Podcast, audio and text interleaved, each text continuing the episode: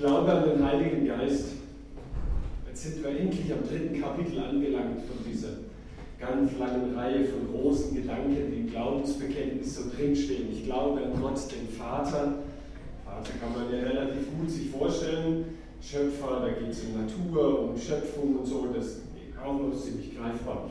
Dann geht es um Jesus, den Sohn. Das ist ja noch am klarsten im Blick auf den christlichen Glauben. Die ganzen Geschichten von naja gut, wenn ich manchmal so höre, was manche Leute denken, was an Weihnachten passiert ist und was in der Bibel wirklich steht, unterscheidet sich ja manchmal doch etwas. Aber da geht es um den Sohn und um Jesus und diese ganzen Geschichten, die in den Evangelien sehr breit ausgeführt dargestellt sind, auch das ist sehr greifbar.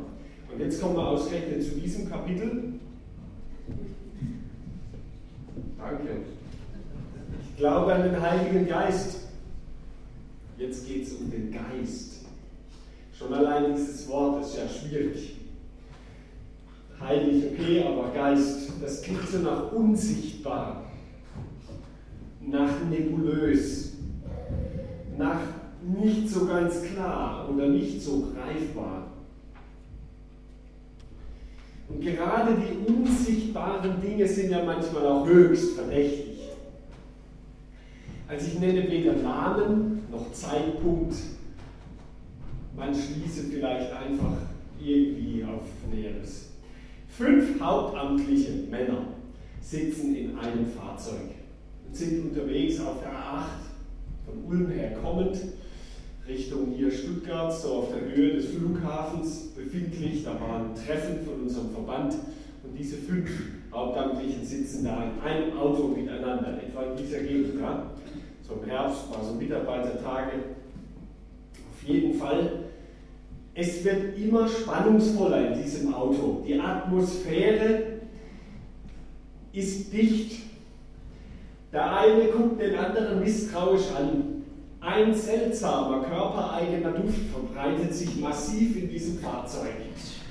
Wie löst man nun so eine schwierige Situation aus? Auf? Wie kriegt man das hin? Es war fast nicht erträglich, dann in diesem Fahrzeug noch ohne offenes Fenster zu sitzen bis dann plötzlich einer den erlösenden Ruf in den Wagen hineintönen ließ. Oh, das Filterkraut! dann war die Spannung gelöst. Keiner war schuldig und alle waren erleichtert. Die unsichtbaren Dinge, die man nur so irgendwie durch naja, ihre Auswirkungen spürbar bekommt, die sind eben manchmal schwierig, verdächtig und kaum nachprüfbar, woher denn das jetzt käme und so. Aber genau diese unsichtbaren Dinge sind doch die entscheidenden. Nicht zuletzt auch im christlichen Glauben. Dann spricht Paulus von den drei großen Dingen. Es ist Glaube, es ist Liebe, es ist Hoffnung. Wer hat denn Hoffnung schon mal gesehen? Klar, wenn beinamputierte Haitianer jetzt eine Fußballmannschaft gestellt haben und dort ohne Prothese Fußball spielen, um den ebenfalls durch das große dramatische Erdbeben 5000 anderen die Gliedmaßen verloren haben durch dasselbe Mut zu machen, dann hat Hoffnung irgendwo ein Gesicht oder eine Gestalt bekommen. Aber wirklich sehen, greifen, Glaube, Liebe, Hoffnung, das ist wie bei einem Nebel- oder Nachtflug oder Instrumentenflug. Und da gibt es etwas Dramatisches. Wer schon mal länger durch so einen ganz dichten Nebel mit dem Auto gefahren ist, bei Nacht, der hat es vielleicht schon mal so andeutungsweise erlebt, was Piloten leicht passieren kann bei längeren Wolken oder eben Instrumentenflug, dass das Gleichgewichtsorgan im Gehirn nicht mehr funktioniert, nicht mehr die richtigen Impulse gibt dann kann es passieren, dass so ein Pilot im steilen Flug nach oben unterwegs ist und dadurch an Geschwindigkeit und mehr verliert und dann droht das Flugzeug abzustürzen. Es ist also schwierig, ohne verlässliche Instrumente zu fliegen. Und wenn ich es richtig sehe, dann ist der Heilige Geist so etwas wie ein Instrument, das Gott uns schenkt, um die Orientierung nicht zu verlieren Aber gucken wir uns mal einen zentralen Abschnitt an, wo Jesus selber über den Heiligen Geist etwas gesagt hat. Zwei größere Abschnitte gibt es im Johannesevangelium im 14. und im 16. Kapitel. Nachdem Johannes in diesem Evangelium in den ersten zwölf Kapiteln darauf einfach sich beschränkt hat zu erzählen, was passiert ist mit und durch Jesus, der Heilsbringer, der gute Taten tut, der mit Menschen in Kontakt tritt und dafür viele Zeugen hat, der ein Wunder nach dem anderen geschehen lässt, um zu demonstrieren, dass er der verheißene Heilsbringer ist. Aber Johannes zeigt zugleich, dass der Glaube der Menschen damals oft nur von einem Wunder zum nächsten gereicht hat. Nachdem Johannes also so das öffentliche Handeln Jesu und seine Predigt oder seine Begegnungen mit Menschen und Gespräche gezeigt hat, geht es ab Kapitel 13 bis 17 weg von diesem öffentlichen hin zu dem, was unter Ausschluss der Öffentlichkeit Jesus nur mit seinen Jüngern gesprochen hat. Am letzten Abend, den er mit ihnen verbracht hat. Nur mit ihnen spricht er darüber, wie es nach seiner Zeit auf Erden denn hier weitergehen wird. Die neue Gemeinschaft soll entstehen. Nein, ich lasse euch nicht allein zurück. Ich komme wieder zu euch und schon bald werde ich nicht mehr auf dieser Welt sein. Und niemand wird mich mehr sehen, nur ihr. Ihr werdet mich sehen und weil ich lebe, werdet auch ihr leben.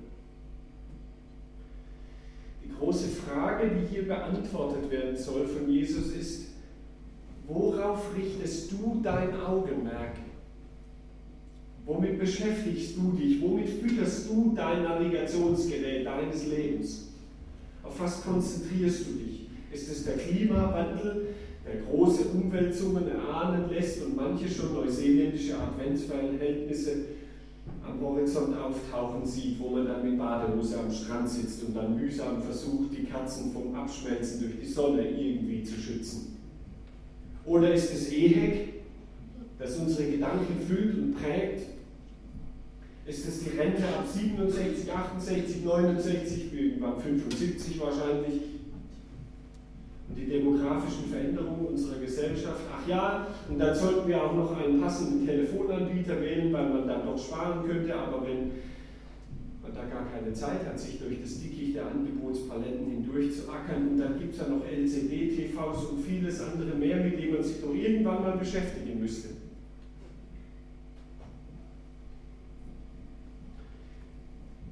Und im Gemeindeleben sind es dann die kleinen und großen Reibereien, ob man nun diesen oder jenen Raum hell oder dunkel streichen sollte, ob man diese Wand wegmacht oder nicht, ob man die Liederbücher neu eintauschen sollte und doch mal das mit dem Beamen da aufhört.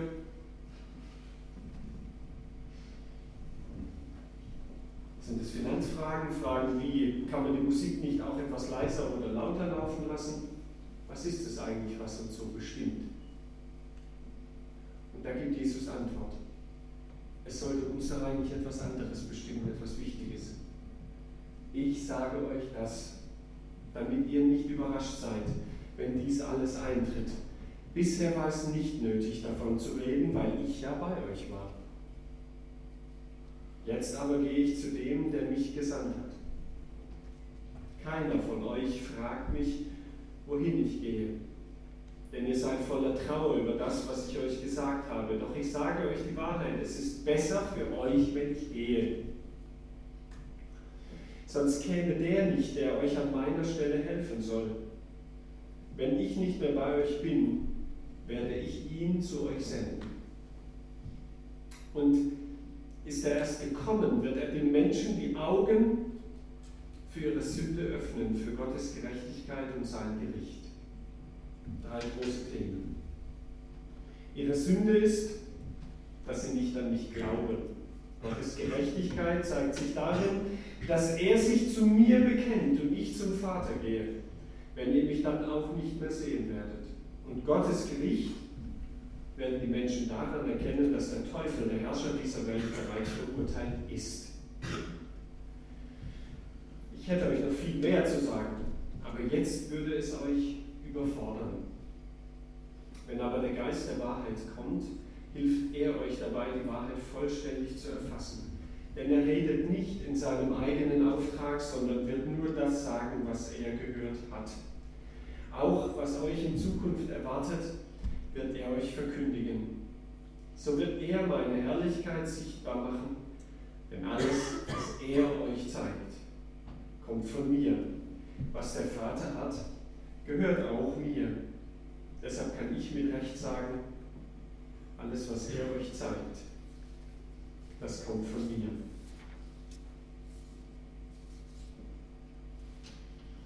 Um was ging es denn bisher im Glaubensbekenntnis? Bisher ging es im Glaubensbekenntnis immer um die Wahrheit der anderen. Es ging um Gott, den Vater. Es ging um Jesus, den Sohn. Und jetzt, wenn es um den Heiligen Geist geht, geht es plötzlich um uns. Es geht um dich. Jetzt geht es nicht mehr um die anderen. Also bitte, der dritte Abschnitt im Glaubensbekenntnis ist nicht das alles sonst nicht Verwertbare, das nun zusammengefasst ist im letzten großen Abschnitt. Also Vergebung, Auferstehung, Ewigkeit und sowas, wo es hinpacken, also alles zum Schluss unter den Heiligen Geist versammelt. Manche haben schon vermutet, dass das so wäre. Nein, jetzt wird es ganz persönlich. Jetzt geht es plötzlich um uns. Jetzt geht es nicht um es oder etwas, Bisher saßen wir, und ich möchte ganz bewusst am heutigen Tag, wo doch tatsächlich in meiner Heimatstadt das erste Spiel der Frauenfußball-WM heute Nachmittag ausgetragen wird, da, also ich stamme nicht aus Berlin, sondern aus Sitzheim, von daher möchte ich ganz bewusst Bilder aus der Fußballsprache verwenden, um es etwas deutlich zu machen. Bisher saßen wir quasi beim Glaubensbekenntnis auf der Auswechselbank. Wir haben zugeschaut. Wir gehören zum Team, aber wir haben zugeschaut. Da ist etwas aufgeführt worden, ohne unsere eigene direkte Beteiligung. Denn das ist, was wir glauben im Blick auf den Vater und den Sohn. Da wird etwas beschrieben. Und jetzt kommt der bewegende Moment im Leben eines jungen Menschen, wenn tatsächlich der Trainer oder sein Assistent daherkommt und einem die Hand auf die Schultern legt und sagt, so mein Junge, jetzt. Wie? Ja, zieh mal dein Trainingskostüm aus und jetzt geht's richtig ran. Du kommst aufs Spielfeld. Jetzt ist Premiere im Trikot Gottes. Ich darf aufs Feld. Persönlich legt mir der Vater die Hand auf die Schulter und sagt, ich zähle auf dich und ich vertraue auch dir. Jetzt bist du dran. Du bist unersetzlich wertvoll. Das persönlich in meinem Leben zu wissen und zu erfahren und auch wirklich glauben zu können, das ist der Heilige Geist. Da ist der Geist Gottes, wo ich weiß, Gott liebt mich ohne Wenn und Aber. Und er legt seine Hand auf meine Schulter und mein mich der mir persönlich also die Zusage Gottes zuspricht, ich bin gemeint.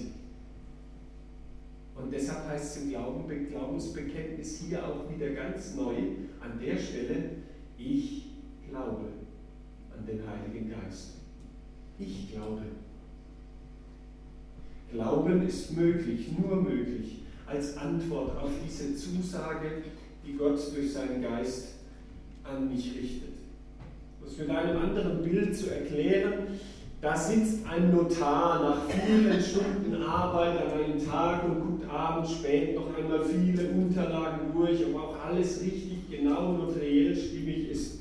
Und blättert und blättert ein Formular nach dem anderen und wird auf einen Schlag hellwach weil da liest er in einem Zichten der Formulare und ich vermache als Dritte meinem Notar N. N. den Betrag von X. Auf einmal ist es nicht etwas, was er liest über Dinge, sondern auf einmal ist er selber Betroffener. Auf einmal ist er selber einer, der nicht nur Ordnung schafft in Formularen, sondern der richtig persönlich angesprochen ist. Jetzt ist nicht ein Fall, sondern sein Fall. Alles war richtig und gut geordnet. Meine Sache. meine ist jetzt dran. Ich bin gemeint, wenn das geschieht. Dann ist da der Geist Gottes.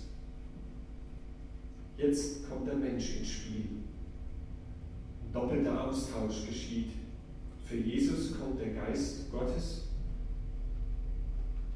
und ich darf auch als ganz unerfahrener Junge aufs Spielfeld und mitmachen. Ich bin gefragt und nicht länger irgendwie unbeteiligt. Woran ist der Geist Gottes zu erkennen? Vielleicht weitere Erkennungszeichen. Das ist die unbeschreibliche Freude, die er schenkt, im Kern meiner Persönlichkeit angekommen im Herzen. Das Zweite, was wir sehen, wo der Geist Gottes hinkommt, da kann ein Mensch es nicht für sich behalten, dass er glaubt und Jesus kennt. Und das Dritte, immer Gemeinde entsteht. Gemeinde entsteht und wird gesucht. Gemeinschaft mit anderen Christen wird gesucht oder entsteht ganz neu, wo der Geist Gottes ist. Das sind so ganz einfach diese Kennzeichen. Das Zweite, was macht dieser jetzt mit uns, dieser, der uns persönlich einwechselt ins Spiel? Er macht eine ganz wunderbare, klare Beweisführung. Er bringt eine Strategie sozusagen ins Tageslicht, erklärt, wie das Spiel läuft.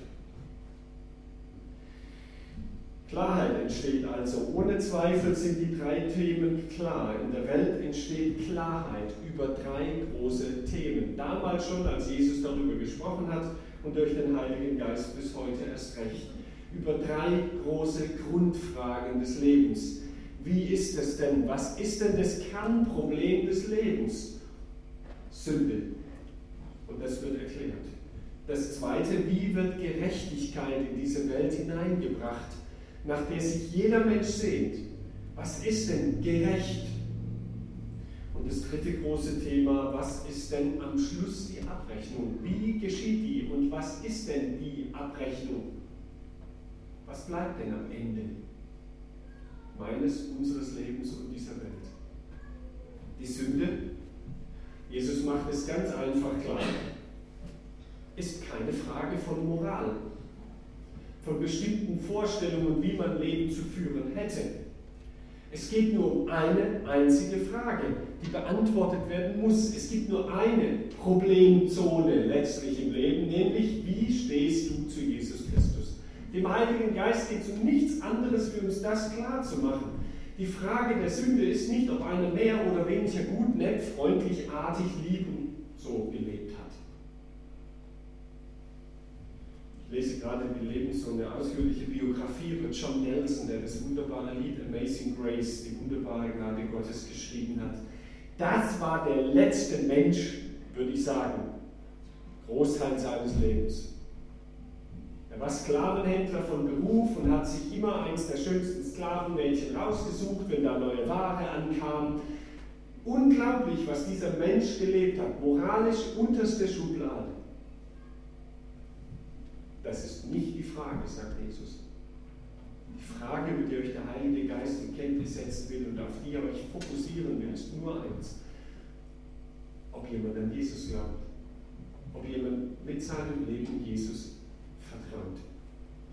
Das zweite große Thema, also die Gnade Gottes rettet uns tatsächlich allein. Das zweite große Thema ist die Frage nach Gerechtigkeit. Und auch da wird etwas total korrigiert. Es ist nicht die Frage, ob man mehr oder weniger menschlichen Wunschvorstellungen oder auch Gerechtigkeitsvorstellungen entsprechend handelt, sondern Jesus wird allem menschlichen Anschein nach entgegen, er wird ja hingerichtet als Schwerverbrecher, entgegen allem menschlichen Messen wird er zum Herrn der Welt erklärt, wird er beim Vater in höchste Ehre gesetzt, dass er sich eben so selbstlos freiwillig hingegeben hat an uns Menschen und diese Welt. Dafür macht ihn der Vater gerecht, was durch Himmelfahrt und Auferstehung danach bestätigt wird. Das ist gerecht, dass Gott also die Verhältnisse ins Recht setzt. Das ist Gerechtigkeit, nicht meine Vorstellung. Das dritte, das Gericht. Was für eine überzeugte und mutige und siegessichere Haltung sollte das in uns freisetzen, was Jesus da kurz beschreibt. Gottes Gericht werden die Menschen daran erkennen, dass der Teufel, der Herrscher dieser Welt, bereits verurteilt ist. Gericht Gottes ist also eben wieder nicht eine moralische Kategorie, dass Gott so eine Art Lasterkatalog oder ähnliches in der Hand hätte und daran unser Leben überprüft, sondern eine neu geladene Energie, die uns freisetzen müsste. Der Sieger steht schon fest. Der Sieger steht schon fest. Das ist die Nachricht. Am Ende wird nicht Chaos, Untergang, Zerstörung stehen, sondern am Ende steht Gott und das steht jetzt schon fest. Es ist nicht irgendein Kampf zwischen Gut und Böse noch in dieser Welt zu befürchten. So also gleichberechtigt und zwei gleich starke Partner, die versuchen sich gegenseitig aus dem Ring zu boxen. Nein, es ist schon geklärt. Gott ist der Herr im Ring und wird es bleiben. Keine Angst. Der Sieger steht schon fest. Und ihr wisst das. Wir könnten also in die Defensive gedrängt werden, argumentativ zum Beispiel als Christen. Oder von Menschen mit ganz schrecklichen Fakten aus ihrem persönlichen Leben oder auch in dieser Welt an Entwicklungen konfrontiert werden. Denken wir an Griechenland und unsere ach so teure und wunderbare Währung Euro. Ich sage nicht egal, aber ich sage, der Sieger steht fest. Das Ende ist nicht Willkür von Menschen oder Chaos, sondern es steht fest, was wir mit dem einfachen, schlichten Kinderlied singen. He's got the whole world in his hand. Er hat die ganze Welt in seiner Hand und niemand sonst. Alles zusammengefasst. Was macht dieser Heilige Geist? Er ist sozusagen unser Rechtsbeistand. Er ist der, der unsere Sache zu seiner macht. Wir müssen nicht mehr für uns selber kämpfen und streiten, uns rechtfertigen, uns erklären. Wir dürfen einfach eigentlich ungeniert sein, wer wir sind. Er kümmert sich um unsere Angelegenheiten. Jesus sagt, damit ist aber noch nicht genug. Er ist nicht nur einer, der euch in die grundlegenden Wahrheiten, wie das Spiel so läuft, jetzt einführt, sondern er ist ein genialer Trainer, der euch weiterführen wird. Jetzt wäre es zu viel, sagt Jesus, aber der führt euch noch weiter. Der bringt euch noch ein paar andere Dinge bei, wenn es dran ist. So wie ein guter Trainer das eben macht. Ich halte Jürgen Klopp, den Trainer von Borussia Dortmund, ja schon für genial. Aber der Heilige Geist ist wirklich noch mal besser. Ist jemand Borussia Dortmund-Fan oder so? Will niemand zu nahe treten und verletzen jetzt? Denn dieser Heilige Geist bewirkt tatsächlich nicht nur, dass er Talente weiter fördert, sondern dass er tatsächlich echte, müde Angsthasen, die sich einsperren in Jerusalem, nachdem Jesus zu seinem Vater zurückgekehrt ist, die Tür zumachen, weil sie Angst haben, es könnte jemand sie nur anschauen und erkennen, dass sie vielleicht mit Jesus was hatten. Solche müden Angsthasen macht er zu frohen Bekennern, zu Leuten, die öffentlich agieren und für Jesus einstehen und ihn bekennen. Er führt sie also wirklich weiter in die Wahrheit. Das ist nicht eine Frage von neuen großen Erkenntnissen und Wahrheiten, sondern die Wahrheit, das ist die Zuverlässigkeit und das treue Verhalten Gottes. In die werden sie weiter eingeführt. Dieser Trainer, der Heilige Geist, ist also nicht ein Jürgen Klopp, der völlig bekloppt am Spielfeldrand rumturnt, sondern das ist ein Spieler, Trainer, der mitmacht und selber auf dem Spielfeld steht. Er steht und fällt selbst mit seinen Mannen. Und er führt sie so weiter. Er setzt sie nicht nur ein, sondern er hilft ihnen direkt nebendran, mitrennend und mitschwitzend und mitackernd dass sie sich in ihrer Persönlichkeit entwickeln können. Und jeder muss sich fragen, jeder muss sich fragen, wenn das der Heilige Geist ist, und wenn ich sage, ich glaube an den Heiligen Geist, dann muss ich mir selber und auch von anderen die Frage gefallen lassen, wachse ich noch, reife ich noch, entwickle ich mich noch in meinem christlichen Glauben? Oder habe ich schon alles und bleibt mehr oder weniger so eine Art Stillstand zurück? Kann und darf der Geist Gottes mich denn auch noch weiterführen, wie das, was ich jetzt habe und von dem ich vielleicht manchmal denke, das wäre das Gelbe vom Ei und das würde so bleiben. Ach ja, und noch etwas, was Jesus ganz scheinbar zentral wichtig ist, um zu sagen, was dieser Heilige Geist ist und was er tut, was in jedem guten Stadion auch notwendig ist. Wir brauchen da immer auch Scheinwerfer. Der Heilige Geist hat das als eigentliche Hauptfunktion. Er ist ein Scheinwerfer. So wird er meine Herrlichkeit sichtbar machen, denn alles, was er euch zeigt, kommt von mir. Was der Vater hat, gehört auch mir. Deshalb kann ich mit Recht sagen, alles, was er euch zeigt, kommt von mir. Das heißt, weiß nicht, wer schon mal diesen wunderbaren Anblick genießen konnte, das Sacré-Cœur mitten in Paris auf so einem Hügel, dem Montmartre-Hügel, sieht man wunderbar diese Kirche. Was weiß, der Stein, und dadurch glänzt es auch so fast überirdisch, dieses Kirchengebäude. Sacré-Cœur, das heilige Herz Jesu, dem ist diese Kirche geweiht. Über was denken wir nach, wenn wir dieses Gebäude sehen? Oh, Osram, der Erfinder der Glühbirne. Schön, dass es Strom gibt.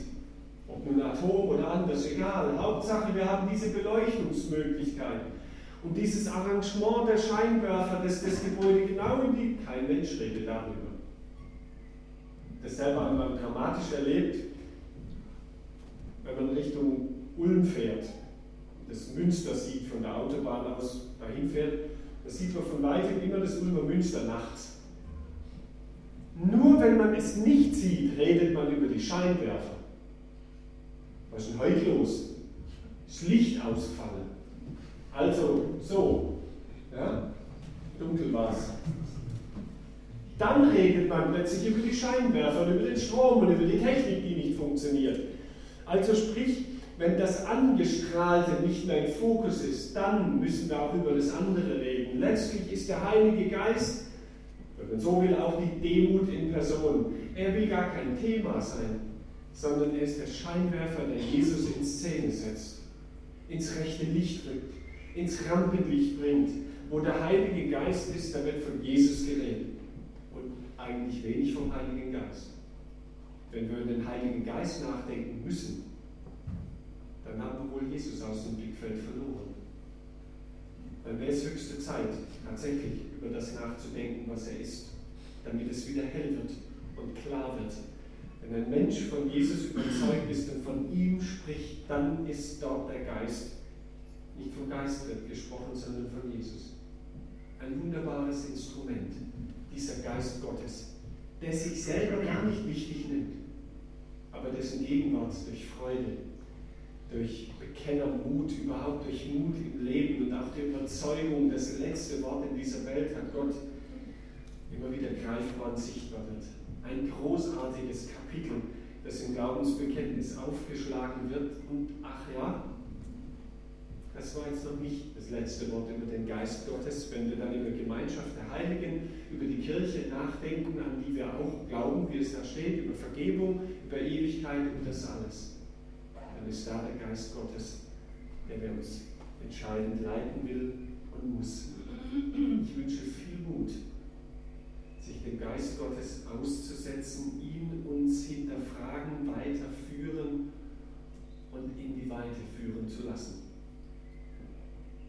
Amen. Ich möchte gerne beten, wenn es möglich ist. Kann dazu aufstehen.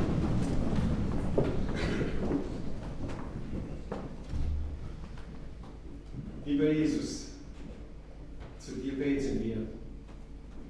Zu dir beten wir, weil dein guter Geist es uns möglich macht, dich als unseren Herrn und unseren Heilsbringer anzusprechen, als den Herrn der Welt, der das Geschick unseres Lebens, aber auch das Geschick dieser Erde zu einem guten Ziel führen wird. Lieber Jesus, wir danken dir, dass wir glauben können durch deinen guten Geist, der der Vermittler ist, der der Übersetzer ist, das Sprachrohr Gottes, der uns persönlich zusagt und zuspricht und vergewissert, dass wir Geliebte Gottes sind. Danke für dieses dein Wort, das in unser Leben hineingekommen ist und dass wir nicht als Unbeteiligte jetzt irgendwo nur auf der Bank sitzen, sondern mitmachen können, uns einmischen können mit unseren Begabungen und Fähigkeiten, die du uns geschenkt hast, um mit in dieser Welt, in der Gemeinde, in unserem Leben, aber auch für Menschen um uns herum etwas in deinem Sinn gestalten zu können. Danke, dass dein Geist uns in die Freiheit und in die Weite führt. Schenk uns Mut, Überzeugung und diese unbändige Freude ins Herz. Am Ende steht Gott und sein Wort. Und es wird bleiben. Auch unser Leben wird bleiben. Danke für diese Perspektive auch weit über unser Leben hinaus. Amen.